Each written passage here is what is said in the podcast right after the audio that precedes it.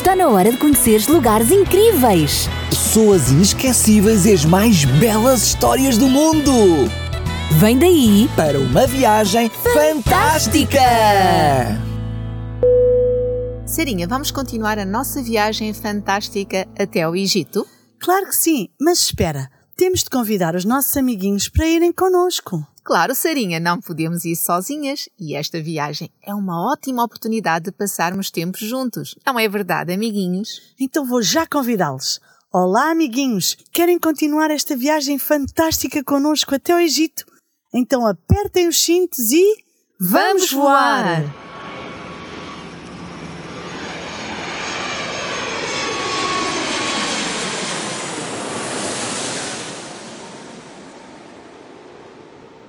Bom! Acabamos de aterrar na Terra das Pirâmides. É verdade, e esta viagem foi fantástica. E por falar em pirâmides, Sarinha, sabias que elas não foram construídas só no Egito? Os maias e os astecas, por exemplo, também construíram pirâmides. Ai sim, e elas eram muito altas. Sim, a grande pirâmide do Egito tem 148 metros e a pirâmide do Sol, no México, tem metade da sua altura, isto é, 74 metros. Realmente são altíssimas. Mas vamos deixar as pirâmides e conversar um pouco sobre o episódio anterior. Sim, vamos a isso. São, queres começar? Sim, então, Sarinha, no episódio anterior caíram não uma, não duas, não três, mas quatro pragas. Mas o coração de Faraó continuou duro que nem uma pedra. Que homem teimoso! Sim, e mesmo com a água do seu adorado rio Nilo transformada em sangue, o faraó não deixou o povo sair. Nem com as rãs, nem com os piolhos e nem com as moscas grandes e venenosas. Ele deixou o povo sair. São, e quando é que nos vamos ver livres destas moscas venenosas? Eu não quero ser picada por elas. Moscas horríveis, saiam daqui, já, já! Calminha, Sarinha, o faraó já chamou Moisés e Arão. E será desta que o faraó vai deixar o povo de Deus sair? Não, infelizmente o faraó não os vai deixar sair. Não vai permitir que os israelitas sacrifiquem no Egito. Mas será que os israelitas vão aceitar sacrificar no Egito? Não, eles vão recusar, porque se o fizessem no Egito, seriam apedrejados. É sério? Sim, porque os animais que os hebreus deviam sacrificar estavam entre os que eram considerados sagrados pelos egípcios. Ah, já estou a perceber. Então, se alguém matasse alguma dessas criaturas, mesmo acidentalmente, seria morto? É isso mesmo. E Moisés disse que não iam fazer os sacrifícios no Egito. São, e quando é que nos vamos ver livres destas moscas venenosas? Saiam, saiam, daqui, já!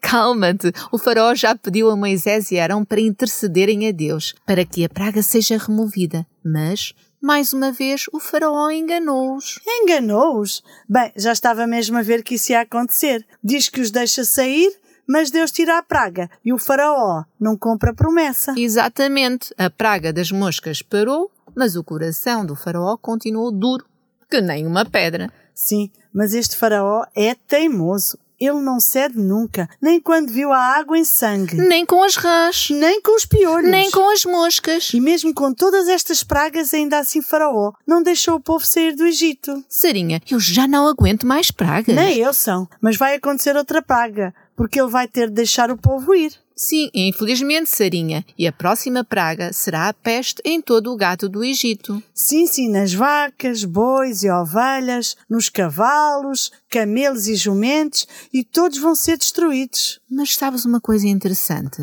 O quê? Diz-me lá. Moisés disse ao faraó que os hebreus não seriam atingidos. Ai, não! Pois não. E sabem, amiguinhos, faraó enviou mensageiros à casa dos israelitas e constatou que o que Moisés tinha dito era mesmo verdade. E do gado dos filhos de Israel, nenhum morreu. É verdade. Os israelitas não foram atingidos. Amiguinhos, sabiam que os egípcios também adoravam o boi Apis e a vaca sagrada Ator?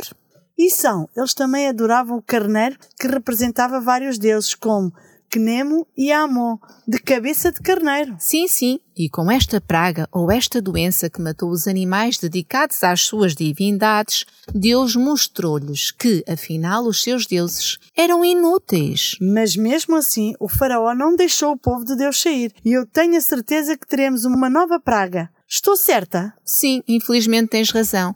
O rei não para nunca com a sua teimosia. Então o Senhor ordenou a Moisés que tomasse cinzas do forno e as espalhasse para o céu, diante dos olhos do Faraó. E sabes o que aconteceu? Sim, são. Aquelas minúsculas partículas espalharam-se por toda a terra do Egito e aonde quer que caíssem produziam sarna, que é uma doença de pele que rebentava em feridas nos homens e no gado. Sabem, amiguinhos, os sacerdotes e magos até ali haviam incentivado Faraó na sua teimosia. Mas agora eles também foram atingidos por esta doença repugnante e dolorosa. Sim, e toda a nação foi levada a ver a loucura que é confiar nos magos. Realmente, afinal, eles não foram capazes de se proteger a si próprios. Pois não, e o coração de Faraó tornou-se ainda mais endurecido. Pois foi, e então o Senhor enviou mais uma mensagem que está escrita em Êxodo 9, 13 a 16, e diz o seguinte: Queres ler, Sarinha, para nós? Sim, sim. Amanhã levanta-te cedo e vai até ao Faraó e diz-lhe: Assim diz o Senhor dos Hebreus: Deixa o meu povo sair para me adorar. Do contrário, enviarei mais pragas sobre ti, sobre os teus oficiais e sobre o teu povo. Então saberá que não há ninguém como eu em toda a terra. O Senhor é mesmo paciente com Faraó. Deus podia ter ido um pouco mais além com esta praga e ter apagado para sempre este homem teimoso da face da terra. Pois é, são, mas o Senhor estava a poupar a sua vida para mostrar o seu poder, mas mesmo assim ele recusava e não deixava o povo sair. Então pense que amanhã teremos uma nova praga. Estou certa? Sim, estás. O Senhor enviará uma tempestade de granizo, a mais devastadora de toda a história do Egito. Mas antes de enviar a tempestade, avisou-os para que os animais e os seus servos deixassem os campos e procurassem um abrigo. Assim não morreriam. Era só obedecer e a sua vida seria poupada. Sim, porque quando o granizo cair, todas as pessoas e animais que estiverem ao livre morrerão. Mas são, é melhor deixar esta praga para o próximo episódio. É que eu já não aguento mais pragas. Ok, vamos fazer isso mesmo, Sarinha, mas deixa-me dizer-te uma coisa. Sim, diz lá. No seu trato com Faraó, o Senhor mostrou-lhe o seu ódio à idolatria, isto é, não devemos nunca adorar outros deuses. É verdade. Só Deus deve ser adorado. E Deus também tomou a decisão de punir a crueldade e a opressão que fizeram com o seu povo. Sim, eles não tinham o direito de fazer mal ao povo de Deus e até torná-los escravos. Sara, o nosso Deus, deu a Faraó a mais notável prova do seu poder divino, mas o rei, obstinadamente, recusou-se a atender à sua luz. Que pena! Sim, são. Deus manifestava o seu poder infinito, mas Faraó rejeitava ver e cada vez era mais rebelde. Que tristeza. Amiguinhos, Deus fala-nos muitas vezes através da Bíblia, para deixarmos de lado tudo o que é mau, assim como falou com Faraó.